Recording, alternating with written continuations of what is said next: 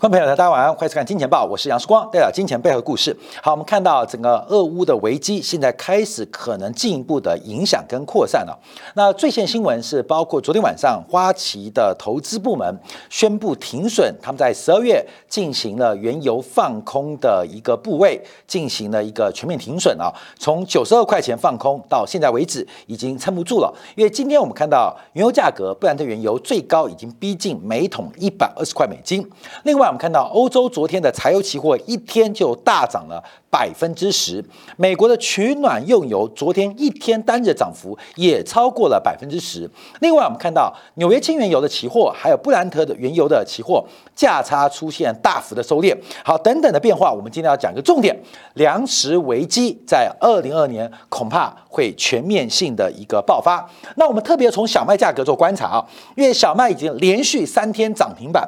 好，各位朋友，你知道连续三三天涨停板代表涨多凶吗？啊，涨多凶吗？因为按照这个期货的报价是按照普社的报价，从二月二十一号俄罗斯的特别军事行动开始到现在为止，我们用公斤来算啊，这个这个报价是普社是指数的概念，而且它这个跳点啊是每普社是十点七三。那从原来的低点是七百九十三啊，七百九十三，这个是二月二十一号九个交易日，九个交易日小麦的期货涨了百分之四十三，九个交易日小麦期货涨百分之四十三。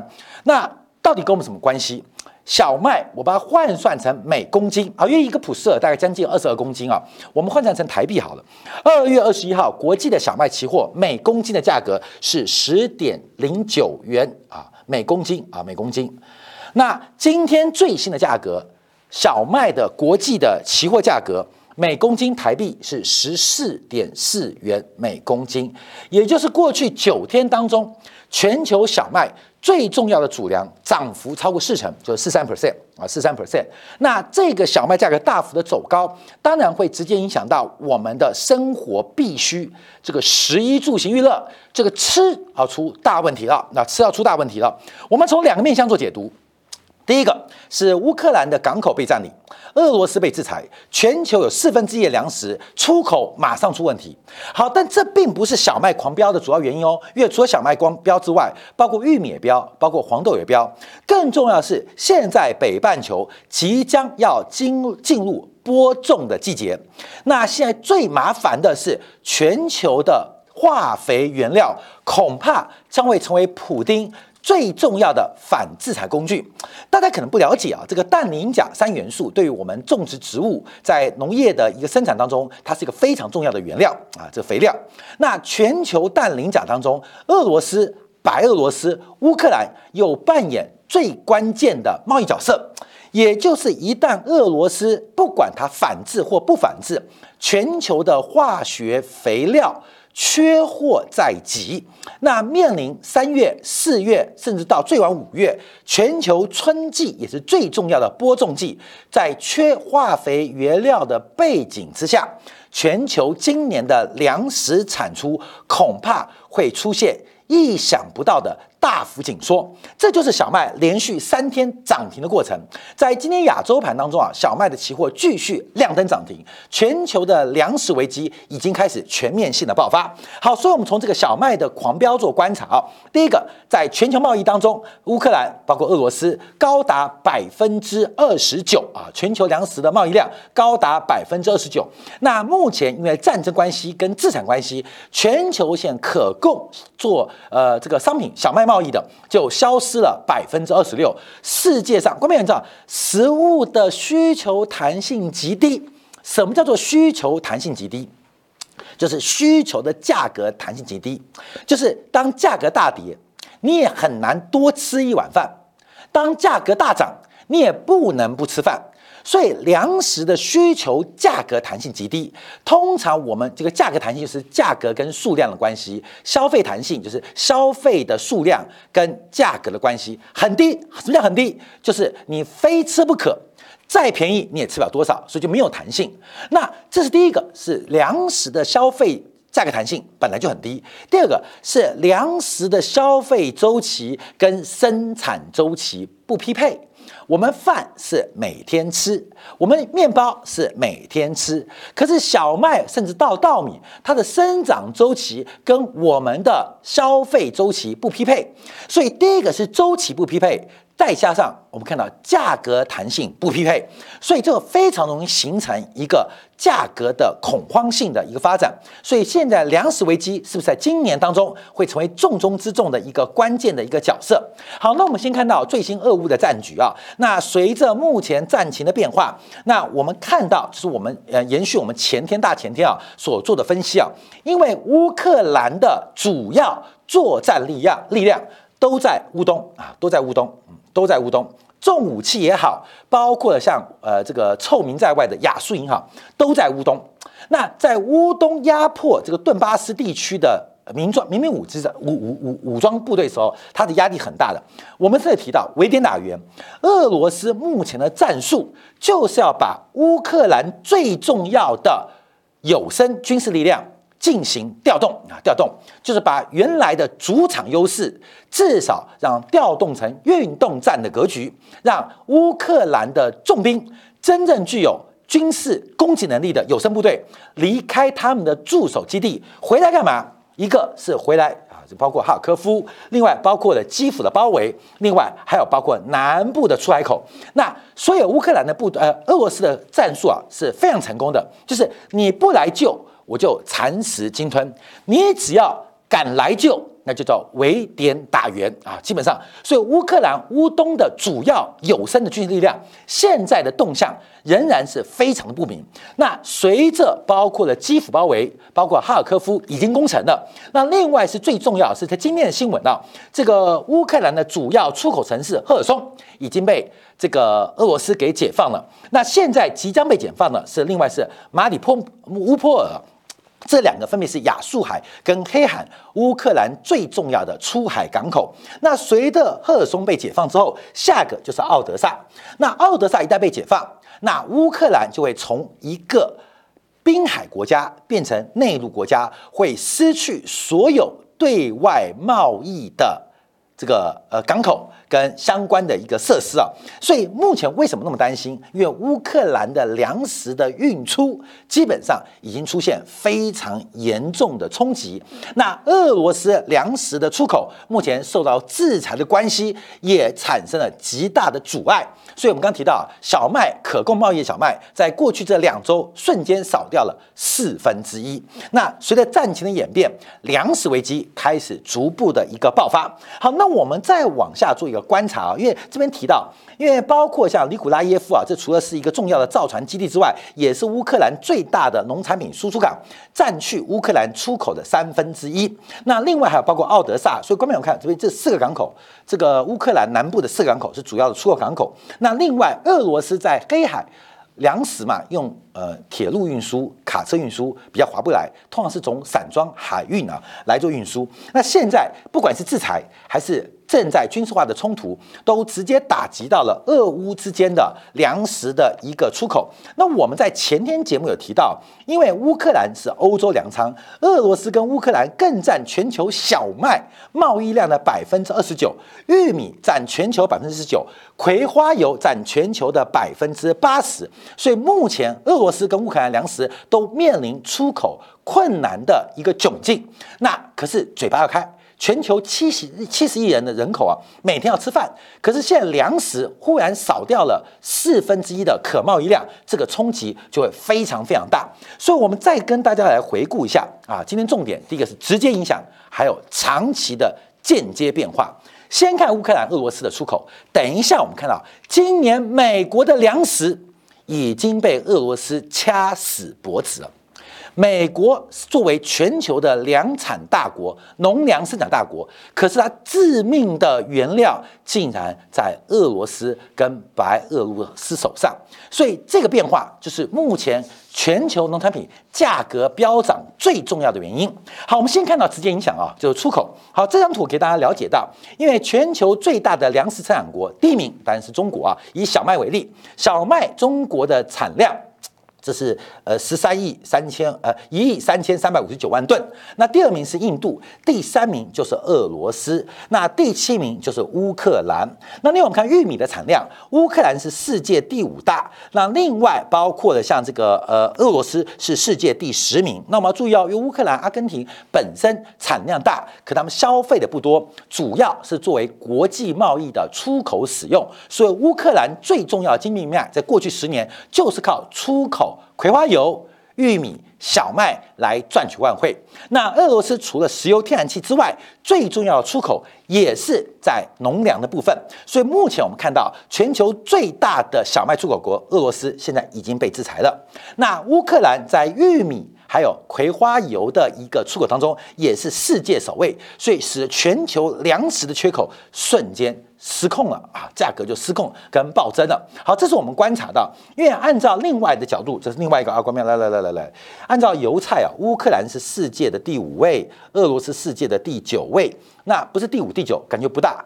他们是主要出口国，因为前面我们看到像中国啊，像印度都是自用。他们没有太多可出口的贸易，像我们看到大豆，你像这个巴西、美国、阿根廷主要出口，可是乌克兰跟俄罗斯是分别第九跟第十名的出口的一个国家，所以目前全球粮食的供给中断已经产生极大的一个威胁跟危机。好，各位朋友，这直接影响大家可能知道，我们在前节目也做过，现在有另外一个事情发生了。因为啊，这个直接影响是俄罗斯、乌克兰的玉米啊、小麦啊，这个葵花油不能出口。可更重要的是，全球的三大化肥原料氮、磷、钾价格都出现恐怖的飙升，包括了钾肥的价格啊，这个过去一年以来的涨幅已经超过了三倍以上。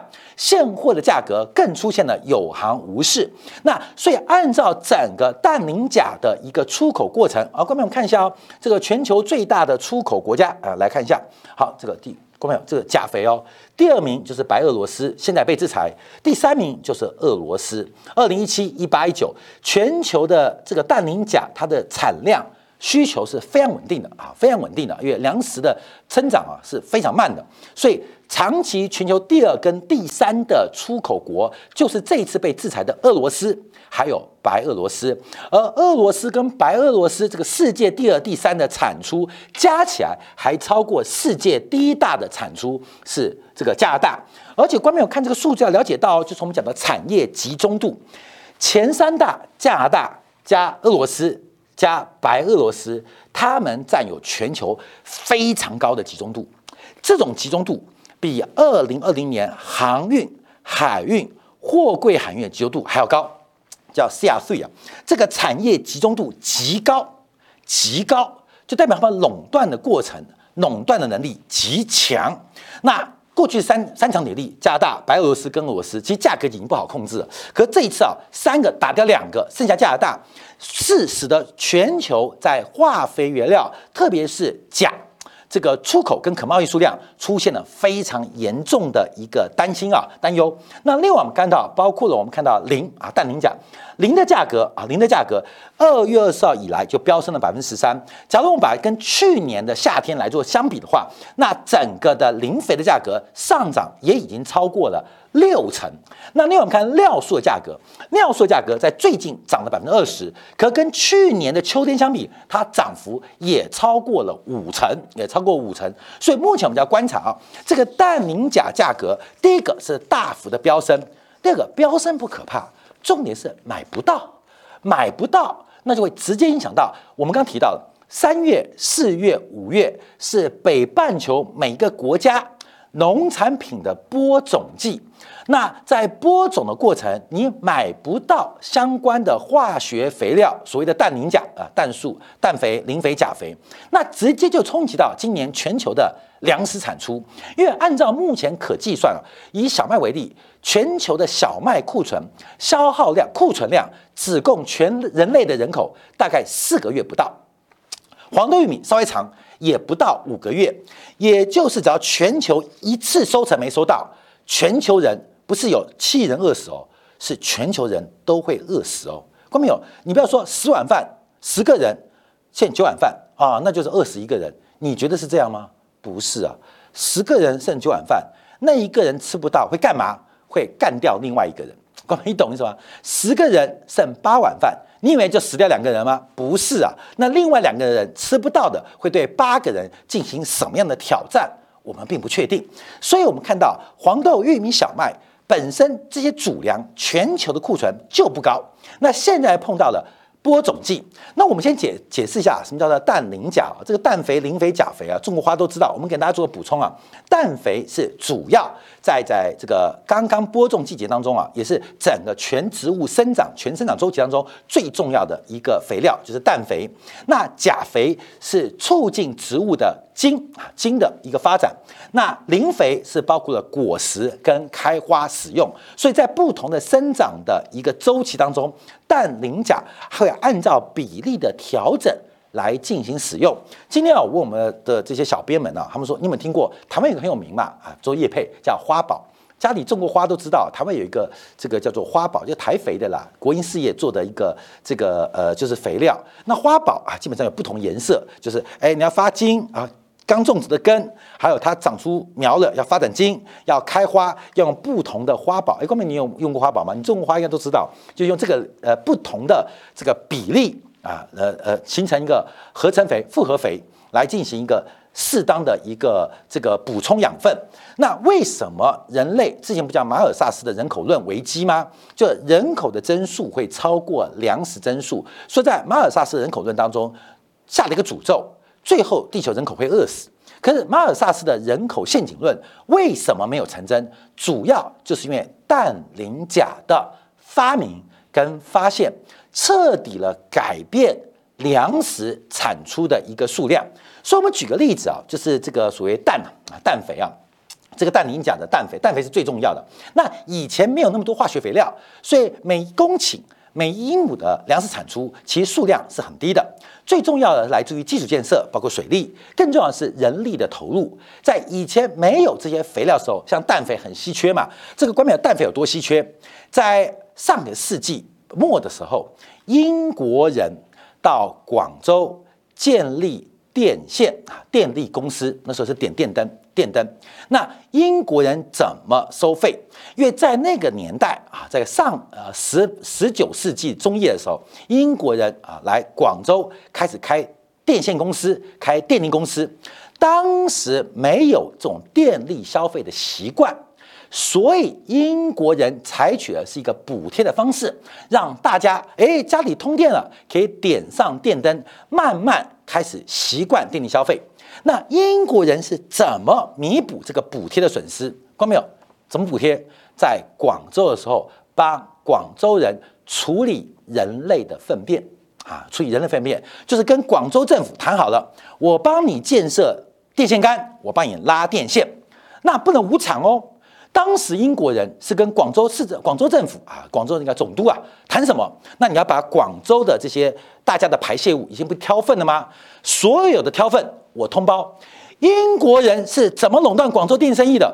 他要求把所有广州人百万人城市的羊城啊、羊城啊的粪便全部我通包。为什么？现在听起来不可思议嘛啊，帮我挑粪，哎。嗯，我还还帮我通电，看到没有？就是感觉不是一举数数得吗？嗯，我架了电线啊，不用钱，而且人帮我挑粪挑走，哎，感觉不很快乐吗？为什么现在看起来很很很很无理啊？感觉很奇怪，因为当时人类的粪便主要就是氮肥啊，就氮肥，所以在那时候人类的粪便是有价格的哦。挑粪的人除了接受你的尾包之外，另外他可以卖钱哦。经过了发酵之后是可以做肥料的，所以在那个年代，其实人类的粪便其实是有价值的，只是运输成本偏高，又要挑粪。英国人是怎么样统治广州的 啊？不是什么啊八国联军、英法联军，而是用跟广州啊当时总督的交换，我帮你盖电线，你把所有广州人的粪便。交给我来处理啊，这是交换过程。那这个氮肥就两百年前的故事啊，只是后来合成，就是化学肥料出来了，我们的大便就变成不值钱了啊，就变成不值钱了啊，根本就不值钱。所以啊，你不要以为肥料这个人类历史的周期过程当中是不同的改变啊。那这个在过去啊，那人类的粪便或动物的粪便是稀缺的，那这直接制约了粮食的生产，一直到一九零三年，这个犹太裔的德国化学家哈勃，这很多人听过。他透过了氮气跟氢气的混合，再透过高温高压用铁做催化剂形成合成的氨气，进而制造了氮肥啊，这是世界有名的哈勃法。哈勃法，而这个哈勃法的一个发现，哈勃的一个发现，使得整个从德国开始粮食出现暴增，欧洲的粮食大幅度的走高啊，关键这个大幅度，所以哈勃法啊，后来啊，还在一九一八年得到了诺贝尔的化学奖。所以这个氮的发生啊，在和平时料、和平时期用于肥料，战争时期用作炸药。所以整个氮肥从德国发明，所包括我们看知名的这个德国的巴斯夫啊。拜耳啊，基本上都靠这个合成的氮肥来进行发财。好，这故事又讲回来哦。所以在满清末年的时候啊，满清末年的时候，关没有？当化学肥料出来，到了民国初年的时候，广州的粪便变成大麻烦啊，大麻烦。因为什么？被化学取代了。所以后来英国跟广东的商社就不要大便了。我告诉你，光本你想象。广州城会多臭啊！关明这个故事啊，不在广州，也在厦门，也在上海曾经出现过。这个我们现在都不关心问题啊，因为现在刚可能吃完饭时间。可大家可能并不了解，在那个年代，人类的排泄物本来是一个经济的生产的要素啊。你不要以为是排泄物哦，它可以生产氮肥。可直到化学肥料出现，瞬间很麻烦啊。有一段时间，在地下卫生下水系统没有建立之前。整个的人类的粪便再度成为中国城市治理的大难题，尤其是以广州为例啊，啊，关面有机会我们再讲这个故事啊。所以，我们看啊，这个化学肥料它给这世界带来很多的改变。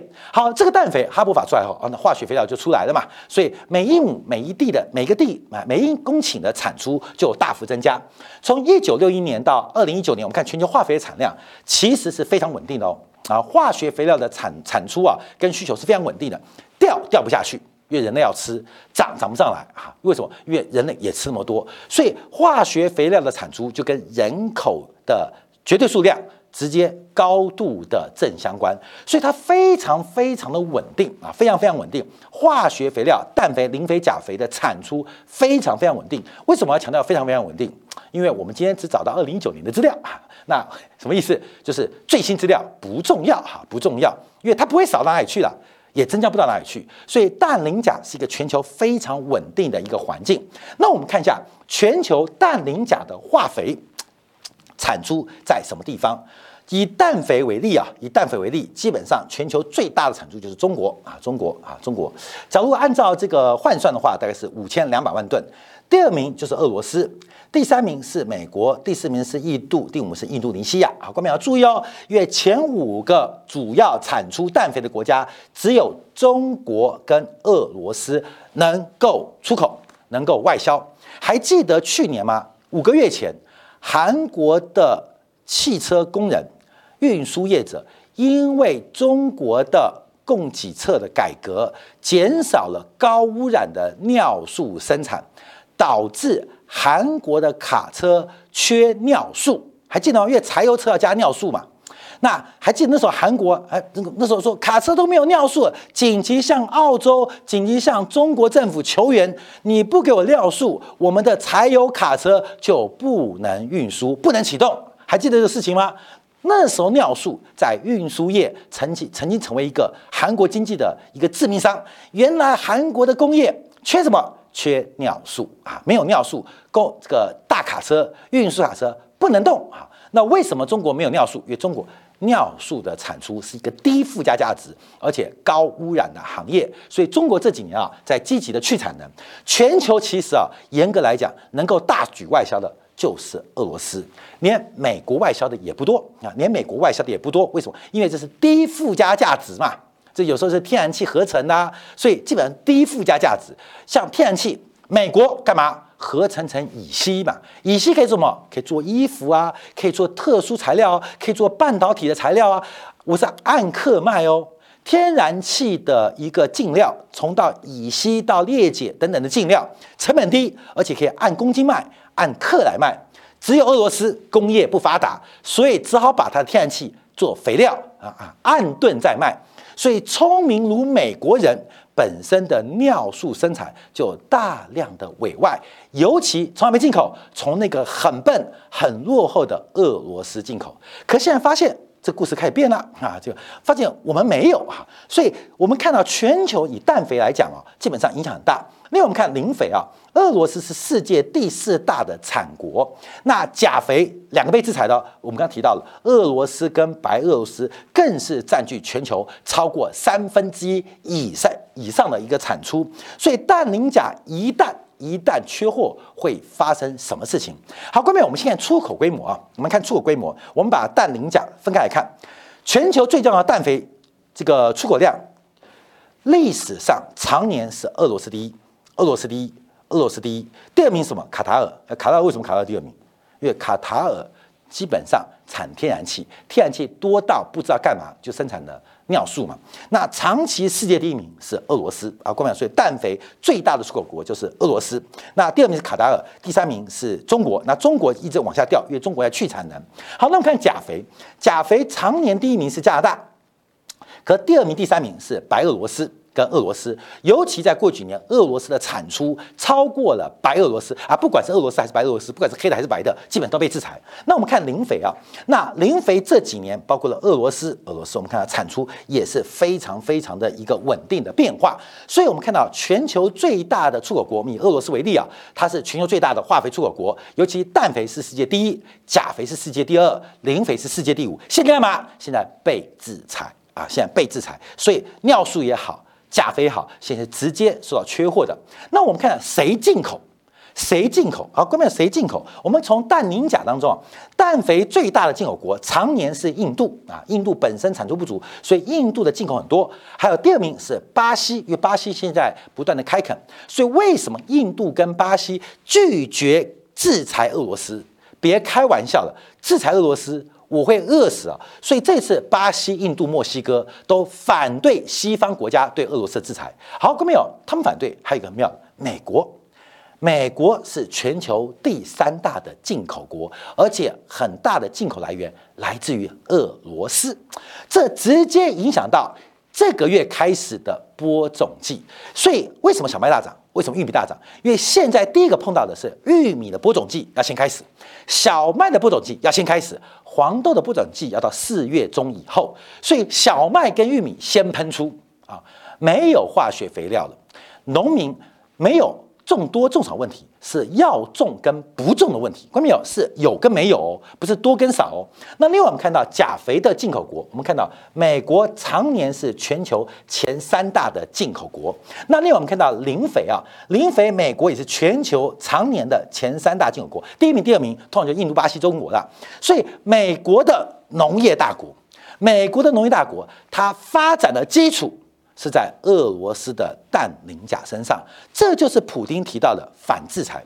我们可以讲，普京是全球最有仁义的领袖，发动战争被西方国家制裁，他到目前为止并没有反制，因为普京一出手，不是几千人死亡，是全球可能有几百万人或几千万人。会饿死的问题，所以我们看到黄豆、小麦、玉米的大幅的走高，到底对后面的发展如何啊？我们跟观众下一个结论呢？好，观这是黄豆还有原油价格啊，在这边黄豆价格也是出现喷出啊，创下十年新高，而且即将要挑战历史新高。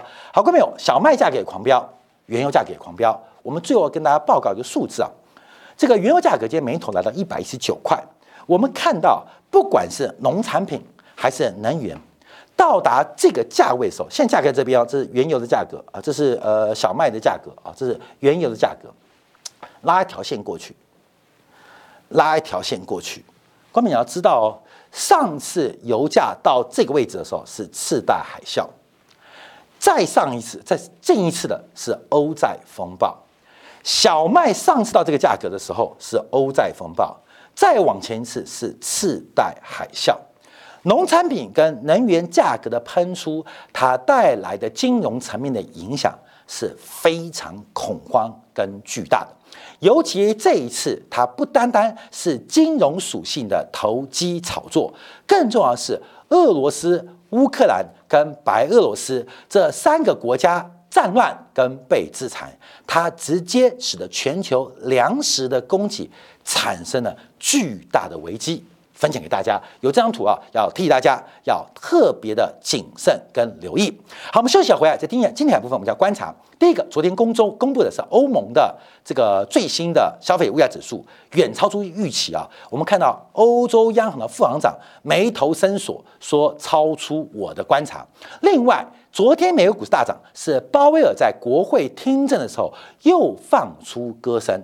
我们看看，在整个次贷危机。欧债风暴的前车之鉴之下，这一次鲍威尔讲话到底是为了掩护什么样的美国行为？休息一下，马上再回来。